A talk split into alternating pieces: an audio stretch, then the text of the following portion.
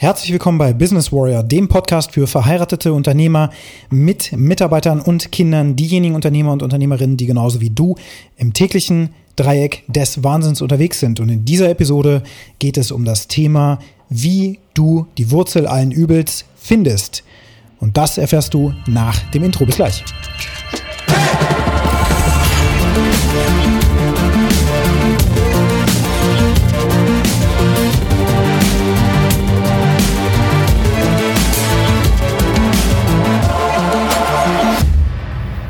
Probleme, Probleme, Probleme.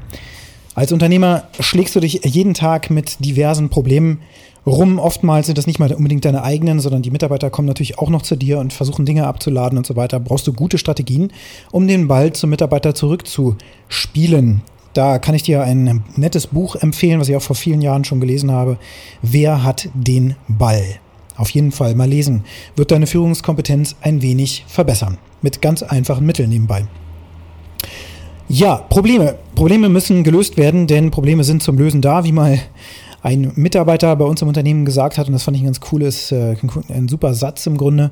Da gibt es ein Problem, okay, es muss gelöst werden, wie kriegen wir das hin? Das heißt, wir kommen sofort in diese Denkschleife rein, wie wir dieses Hindernis jetzt überwinden, was uns eben gerade sich darstellt. Ja, und jedes Hindernis, jedes Problem zeigt sich eben genau dann, wenn du reif dafür bist, es zu lösen, sonst wäre es nicht in deinem Leben, um da mal so ein bisschen so eine spirituelle Sicht noch drauf zu bringen. Also hast du in diesem Moment auch die Kompetenzen und Fähigkeiten, dieses Problem zu lösen, was nicht unbedingt heißt, dass du es selbst lösen musst, sondern es kann sein, dass du Menschen dazu brauchst.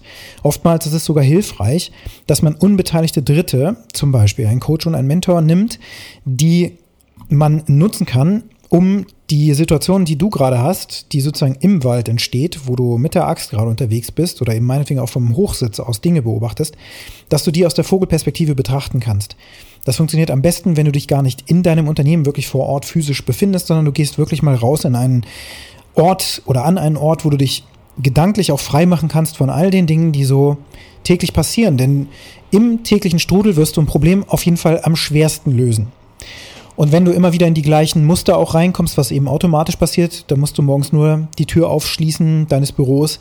Du kommst sofort in so eine Art, ja, in so eine Art Kampfmodus, möchte ich es mal nennen, dass du dich schon darauf einstellst, okay, heute werden wieder folgende Dinge wahrscheinlich auftreten und so, und das passiert alles unterbewusst. Dein Körper und dein ganzes System stellt sich schon darauf ein, auf diese ganze Thematik und du bist sofort im Stress.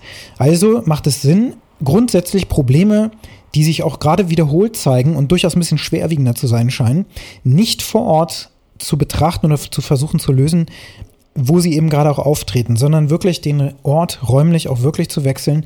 Manchmal sogar hunderte von Kilometern buchst du dir einfach ein schickes Hotelzimmer oder so oder was auch immer, kannst da ein bisschen relaxen und kannst von da aus einfach ganz anders draufschauen oder einen kleinen Workshopraum oder so. So ist der Tipp Nummer eins. Das heißt, du versuchst in einen kreativen Gedankenmodus zu kommen. Denn mit der Kreativität und mit dem, ja, mit den Hirnwellen, die auch dann entstehen, wenn du kreativ bist, da gibt es ja auch tatsächlich neurologische Untersuchungen darüber, dass wir verschiedene hm, Bewusstseinszustände haben. Wenn wir beispielsweise im Schlaf sind, dann haben wir eine bestimmte Hirnwellenbewegung. Ich glaube, das ist der Delta oder sowas. Oder Beta-Welle, ich weiß gar nicht genau, was es ist. Oder Alpha sogar.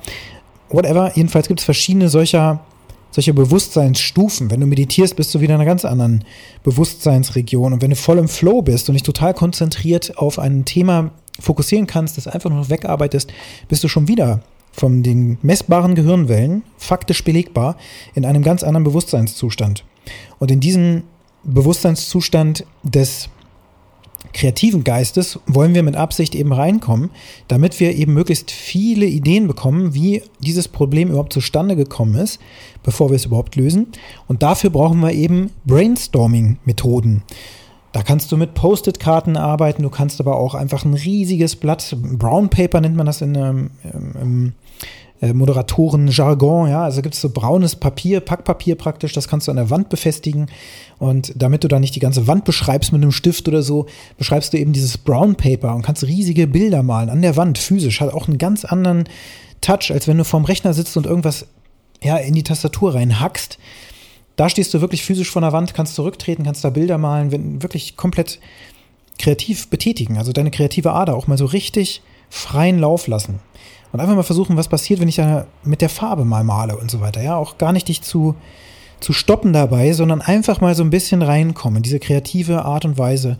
Das Problem malst du einfach in die Mitte und außen dran fängst du an, wie so eine Mindmap, so Pfade wegzuziehen, ja, und dann schreibst du da dran, was könnte ein Einflussfaktor für mein Problem sein, damit ich es am Ende lösen kann. Eine Möglichkeit eines Diagramms ist das Ishikawa-Diagramm.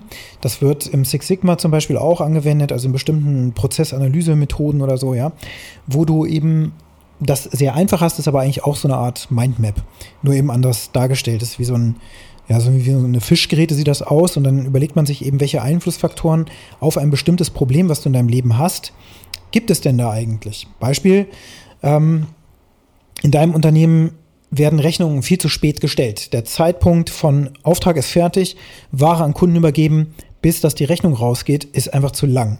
Also Cashflow ist das Thema. Welche Einflussfaktoren in deinem Unternehmen findest du jetzt auf den Cashflow? Da kannst du natürlich einfach mal sagen, okay, es gibt die Systeme in meinem Unternehmen, es gibt die Programme, Computerprogramme, die genutzt werden, um Rechnungen zu schreiben, die sind vielleicht so aufwendig. Dann gibt es die menschliche Seite, vielleicht gibt es da ähm, Mitarbeiter, die gar keine Lust haben, Rechnungen zu schreiben, Mitarbeiter, die die Kompetenz gerade nicht haben, weil sie noch angelernt werden müssen und so weiter. Und so kannst du eben so verschiedene Pfade absplitten, wie so eine Fischgeräte, ja, immer so einen kleinen Pfad. Und das nennt man übrigens auch Fishy-Carver, dieses Diagramm. Also nicht ohne Grund, weil das eben eine Fischgeräte darstellt. So ein Fishbone. Und davon ab, splittend, kannst du dann eben koordiniert dir überlegen, welche Einflussfaktoren auf mein Problem gibt es in meinem Unternehmen.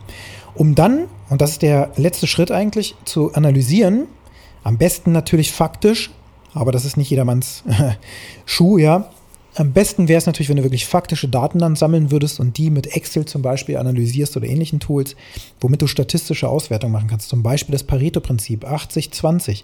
Wie oft kommen bestimmte Dinge vor, die sich auf dein Problem auswirken? Also wie oft kommt es überhaupt vor, dass Rechnungen zu spät gestellt werden? An welchen Tagen kommt das wie oft vor? Also dann kannst du vielleicht rausfinden, okay, komischerweise am Mittwoch ist irgendwie so ein richtiger Tag, da geht fast nie eine Rechnung raus. Wie kommt denn das? Und dann kannst du überhaupt sehen, ähm, wie viel wie viele der Einflussfaktoren überhaupt kumuliert 80 Prozent oder sich in Summe zu 80 Prozent kumuliert eben auf diesen Problemfaktor, den du feststellst, auswirken. Den Rest kannst du erstmal nach hinten stellen, weil wir wollen eben die Themen finden, die die Wurzel allen Übels sind. Wir wollen genau diese Themen uns anschauen und die müssen wir dann lösen. Also wenn du dann zum Beispiel feststellst, es gab eine Häufung von neuen Mitarbeitern, die eingearbeitet werden mussten, das hat das wieder verzögert oder so, oder naja, die Ware hat es eben nicht, hat eben nicht pünktlich das Haus verlassen, was auch immer, und zwar so und so oft, und dann stellst du fest, okay, wahrscheinlich sind das die Hauptgründe, warum wir dieses Problem gerade bei uns im Unternehmen feststellen.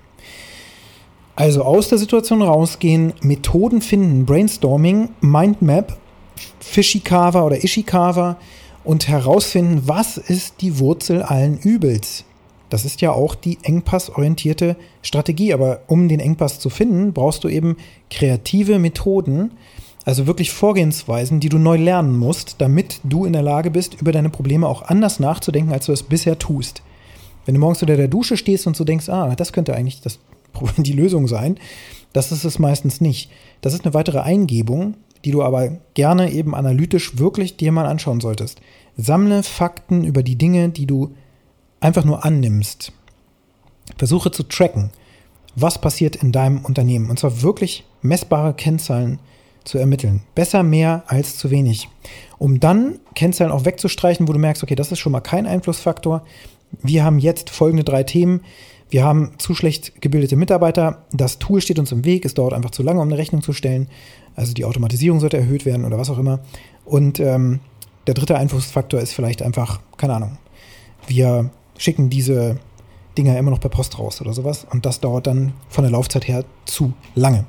So, mit diesen Fakten bewaffnet kannst du eben qualifizierte Entscheidungen treffen, die du am Ende auch sehr, sehr gut analysieren kannst auf ihre Wirksamkeit und dann auch wieder tracken kannst, wie verändern sich eben diese Kennzahlen, die ich ermittelt habe, zu den Einflussfaktoren auf mein Problem. Du musst gar nicht so ein großes Problem haben, wie zum Beispiel der Cashflow. Es kann ja auch was Kleineres sein, nämlich dass zum Beispiel Mitarbeiter ähm, grundsätzlich sich darüber beschweren, dass ihr Wissensstand zu schlecht ist in der Anwendung, die sie jeden Tag benutzen müssen, zum Beispiel. Was für Einflussfaktoren gibt es da auf den Wissensstand? Ja, gibt es vielleicht Mitarbeiter, die ihr Wissen weitergeben können? Äh, gibt es Consultants, die Fachwissen weitergeben können? Können die Mitarbeiter sich über Online-Kurse selber weiterbilden? Kannst du Zeit und Ressourcen dafür bereitstellen und so weiter? Also was für Einflussfaktoren auf diese, diese Aussage, die zu dir kommt, Mensch, wir bräuchten eigentlich mal, wir wissen eigentlich nicht genau, wie dieses Tool funktioniert. Welche Einflussfaktoren wirken sich auf den Wissensstand zum Beispiel deiner Mitarbeiter aus? All das kannst du dir anschauen und auch hier wieder die Erinnerung, Achtung, Achtung, das funktioniert nicht nur in deinem Business, das funktioniert auch in deinem Privatleben. Selbst wenn da Probleme auftreten, Symptome zunächst mal, was für Einflussfaktoren führen dazu, dass sich immer wieder dieselben Dinge zeigen? Und das ist auch schon die Frage an dich. Wie kannst du dieses Wissen des Brainstormings und der kreativen ja, Gedankenwelt, unter diesen kreativen Hirnwellen, die ich dir beschrieben habe, kannst du auch gerne mal recherchieren, wie kannst du diese Konzepte des Brainstormings und des kreativen Gedankenarbeitens in deinem Leben integrieren, sodass du jetzt beginnst, dein Problem, was gerade am stärksten sich bei dir auswirkt, im Business oder auch privat, wie kannst du das bearbeiten und wo wirst du das machen?